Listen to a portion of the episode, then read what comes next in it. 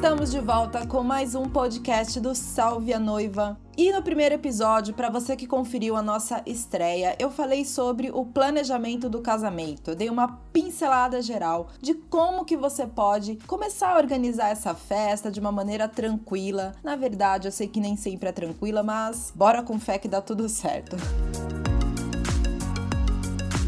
Nesse segundo episódio eu vou falar um pouquinho mais de como você pode fazer a lista de convidados para o seu casamento e ainda vou te dar algumas dicas de como você diminuir essa lista de convidados. Bora então começar esse podcast?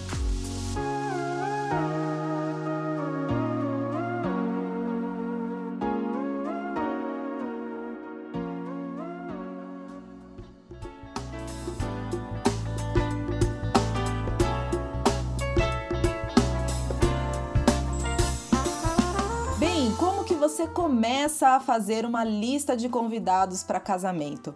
Vamos ser bem honestos aqui que nessa fase eu sei que todos os noivos querem convidar absolutamente todo mundo. A verdade é essa. A gente fica tão animado, tão entusiasmado que vai fazer uma festa de casamento que você acaba montando uma lista de praticamente 200, 300 pessoas. Acreditem, isso é fácil. Você começa a chamar o chefe, filho do chefe, aquela tua prima que você não vê há mais de 10 anos, enfim, você acha que vai todo mundo caber ali mas quando você chega nos preços e nos orçamentos, daí que pá, a realidade vem à tona e você percebe que não vai poder convidar todas as pessoas que você gostaria, ou melhor, todas as pessoas que você mal conhece ou mal convive nessa vida. Bem, mas para a gente começar a fazer uma lista de casamento, uma lista de convidados que seja equilibrada e coesa, você tem que pensar em alguns fatores muito básicos assim. Quem que você convida? Claro, os pais, os irmãos, os tios e primos que são muito próximos a você. O bacana é você fazer duas listas, a do seu noivo e a sua. E assim vocês vão colocando todos que vocês gostariam ali.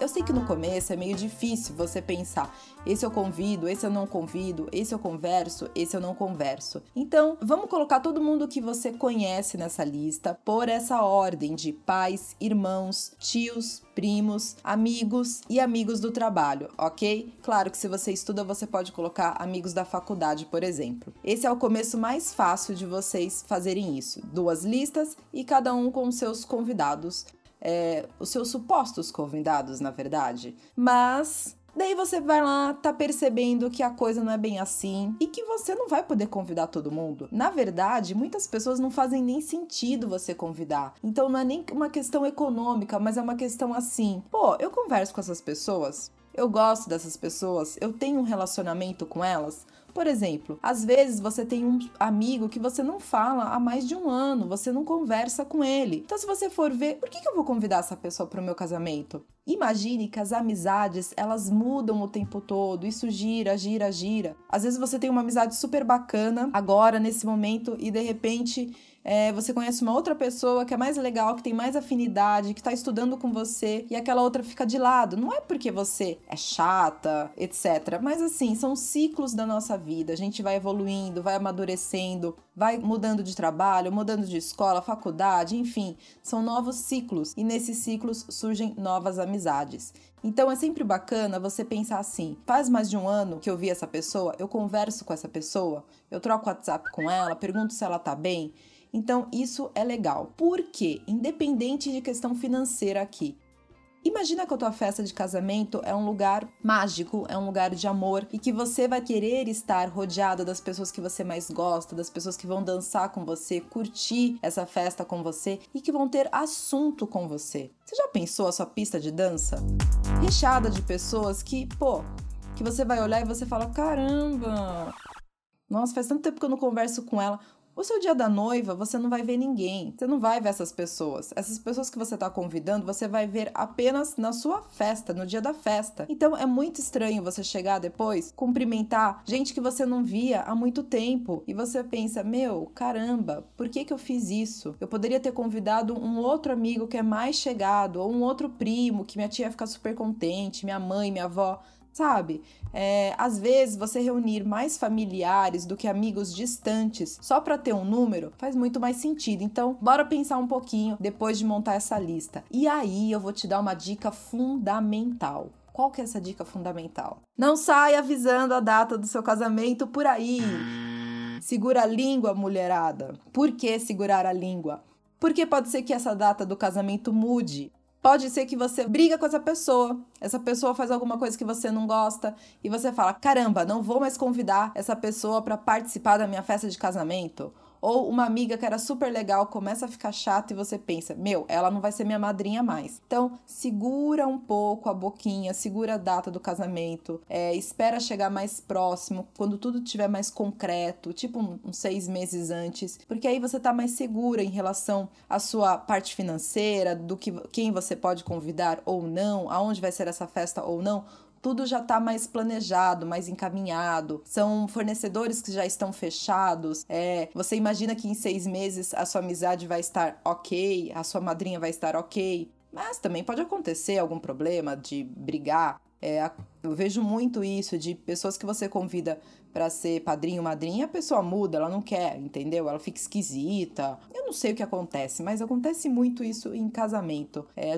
as pessoas elas ficam muito estranhas e acabam se afastando quando você vai dar uma festa. Em contrapartida, tem outras pessoas que chegam e ficam muito próximas de você porque querem participar daquele momento.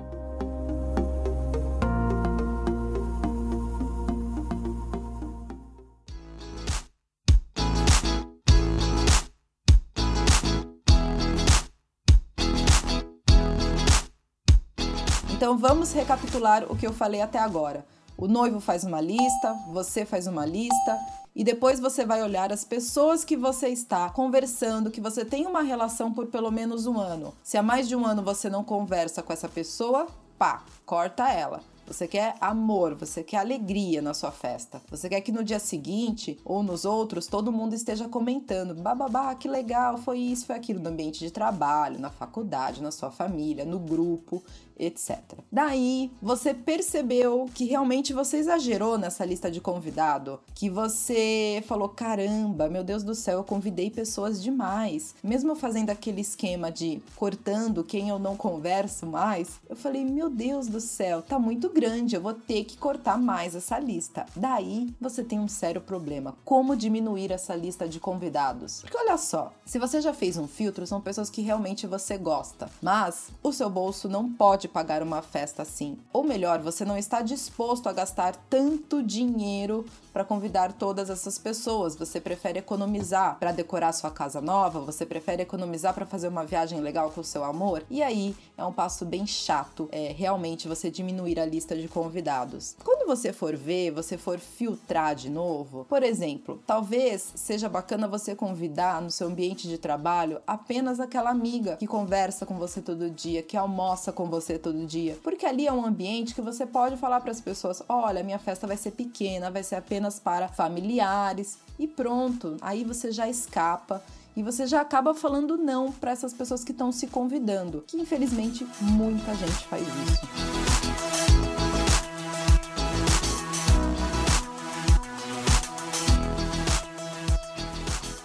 Outra forma também são os primos, coitados dos primos. Mas tem primos que são distantes. É uma coisa assim que tá na cabeça de todo mundo: que se você convida o tio, super legal que você gosta, mas às vezes você não tem é, relação com os filhos dele, os filhos já estão casados e moram em outra casa. Você não precisa convidar esses primos, porque eles teoricamente não estão na família da sua tia. Quando a pessoa já saiu de casa e já formou uma outra família, é uma outra família. Então você pode convidar apenas o seu tio e a sua tia e falar o mesmo esquema. É uma festa pequena, apenas para convidados mais chegados sempre vai ter gente que vai ficar brava porque não recebeu um convite. E isso vai acontecer pra caramba. Agora imagina só a situação. Você deve estar tá pensando, pô, Aline, mas é muito difícil eu falar para alguém da minha família, olha, você não vai ser convidado, você não vai poder ir. É difícil.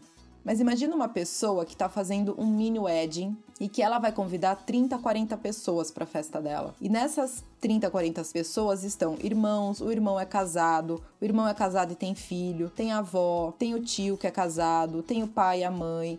Daí você pensa, ah, caramba, vou convidar o meu, meu amigo que trabalha comigo. Seu amigo, ele é casado e tem mais dois filhos. Você vai multiplicando, essa continha vai crescendo. E daí você se vê numa situação que você prefere convidar o seu amigo que tá do seu lado todos os dias, te apoiando, te dando suporte, fazendo tudo que talvez um tio e uma tia não faça. Mas a sua mãe tá pegando no seu pé, te obrigando, falando: "Não, você tem que convidar ele porque é muito chato, que é isso, que é aquilo", que a gente sabe que acontece essa situação. Na verdade, quando é, pai e mãe eles obrigam você a convidar alguém, eu acho assim pode ser que tem muita gente que critique, mas eu acho que as pessoas que querem que você convide alguém falam: caramba, me ajuda então a pagar essa conta, entendeu?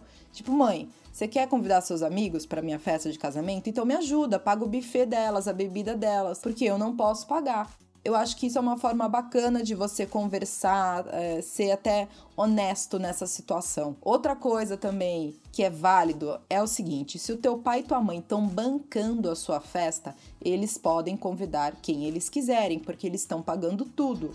Então eles têm esse direito.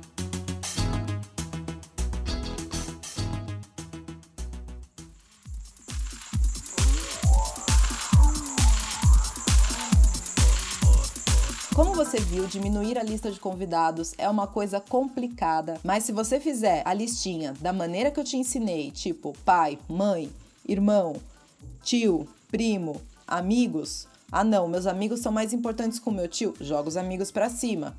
Essa lista ela já vai estar numa ordem de prioridade. Então você sabe que os que estão lá embaixo são os que menos importam e você corta eles, ok? Complicado, mas vai dar certo. Essa é a pior coisa que tem num casamento, a lista de convidados.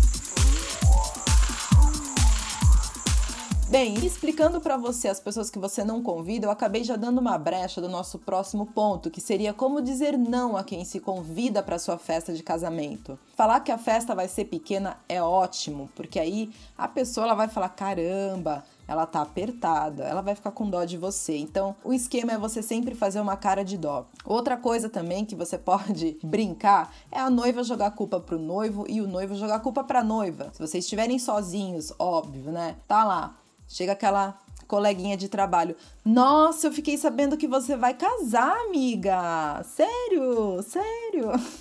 então, você vai me mandar convite, né? E você fica com aquela cara de tacho. Daí você pega e fala assim: Olha, a minha festa vai ser uma festa pequena, vai ser uma festa só para familiares, para pessoas bem íntimas. Você sabe, né? O meu noivo não quer convidar muita gente, ele tá preocupado com dinheiro. Nossa, então eu acho que não vai dar para convidar todo mundo, tá bom? Pronto. Você joga a culpa para ele. É o seu noivo que é mão de vaca. O problema não é com você muita gente vai aparecer se convidando para sua festa. Esquema é: fala que a tua festa vai ser para pessoas íntimas. Depois, quando a festa acontecer, as fotos vazarem no Instagram, depois você resolve isso, finge que é doida, que não é com você, enfim. Não se preocupe, se você for carregar o peso de todo mundo que tá se convidando para ir na sua festa, você vai à falência. Verdade seja dita, porque daí você vai acabar criando uma conta assim que você vai falar: "Meu Deus, como é que eu vou pagar tudo isso?". Imagina só, na época que eu casei, há 5 anos atrás, eu peguei um buffet muito bom e ele foi 135 por pessoa. Olha só. Se eu reduzisse 15 pessoas da minha lista de convidados, eu ia estar economizando 2 mil reais. 2 mil reais poderia ser é, os docinhos da festa, o bolo, poderia ser outra coisa. Então, é um dinheiro que faz diferença. E 15 pessoas, ele não, não tá me envolvendo só o buffet. 15 pessoas são 15 lembrancinhas a menos, são 15 pessoas a menos para comer os docinhos, o bolo, que isso é contabilizado por cabeça. 15 pessoas dá quase duas mesas decoradas, duas mesas, mesa, cadeira, flor, arranjo, tudo que tem direito. Então, preciso de menos espaço porque tem 15 pessoas a menos, então influencia em muita coisa. É uma economia que faz diferença, acreditem em mim. Bem, tem ainda um outro problema. Você acha que fechou a sua lista de convidados, já mandou convite, já conseguiu falar não para quem se convidou para sua festa, mas aí chega na hora da confirmação de presença e vai acontecer um outro probleminha. As pessoas começam a levar extras. E o pior, as pessoas não avisam você. A minoria vai chegar e vai te ligar e falar: Oi, Aline, tudo bem? Então, eu queria saber se eu posso levar um ficantezinho novo. Eu nem sei se fala ficante mais, mas enfim. É, ou pior, tipo assim, você convida a tua família, a sua tia. Sua tia tem três filhos e de repente todos esses filhos estão namorando e vão levar as namoradas. Bem, eles levam e não avisam. Então, assim, uma família acaba, acaba confirmando presença de 10 pessoas se você não tomar cuidado. E não avisam, não perguntam se pode, se não pode, e apenas vão levando. O que, que vai acontecer se essa lista estourar lá no buffet no dia da sua festa de casamento? Você vai pagar essa diferença. Então, se chegarem 20 pessoas a mais e o buffet falou: peraí, a Aline só pagou para 100, como é que tem 120 aqui? Eles vão te cobrar você vai ter que pagar. E nessa altura do campeonato, querida, vou ser bem sincera, a gente já tá falido. Chegou no dia do casamento, a festa tá linda, tá maravilhosa, mas a conta do banco tá estourada. Verdade seja dita, isso acontece com todo mundo. É a realidade. Então, assim, imagina ainda chegar uma continha de dois mil reais para você pagar. Que foram pessoas que comeram a mais e você não sabe nem quem é, nunca viu na vida e não sabe nem como eles apareceram ali. É assim. Então, a dica que eu vou te dar agora é que quando aparecer alguém na sua lista, na confirmação de presença, e você pensar, caramba, eu não sei quem é essa pessoa, eu não tenho a mínima ideia quem é, ela tá indo com quem? Você liga, manda um WhatsApp para esse seu convidado e questiona, confirma e fala: olha, infelizmente essa pessoa não vai poder ir porque eu estou com a lista certinha, minha lista de convidados está fechada. Se abrir uma vaga mais para frente, tiver desistência, eu te informo e você leva esse convidado. A gente tem que ser dura, tem que ser firme nessa fase, porque pense sem convidados e cada um resolve levar um de, de brinde aí para sua festa. Vai te causar um maior problema. Então, assim, na confirmação de presença, você tá percebendo que a sua amiga ela é sozinha e ela tá levando mais dois junto, alguma coisa tá estranha. Liga, manda um WhatsApp e questiona isso. Toma cuidado, porque não é uma pessoa que faz isso, várias fazem isso. No meu casamento teve muitos penetras e eu fiquei pé da vida. Principalmente quando você vê os penetras nas fotos e os seus amigos não. E por último, tem uma coisa também que é chata. As pessoas não confirmam presença. Elas não avisam, elas acham que tá tudo bem. Elas não vão pensar que, nossa, não preciso confirmar a presença, né? Vai bastante gente, festa ninguém falta. Não sei o que que passa. É, o brasileiro ainda não se adaptou a essa questão de confirmar a presença do casamento.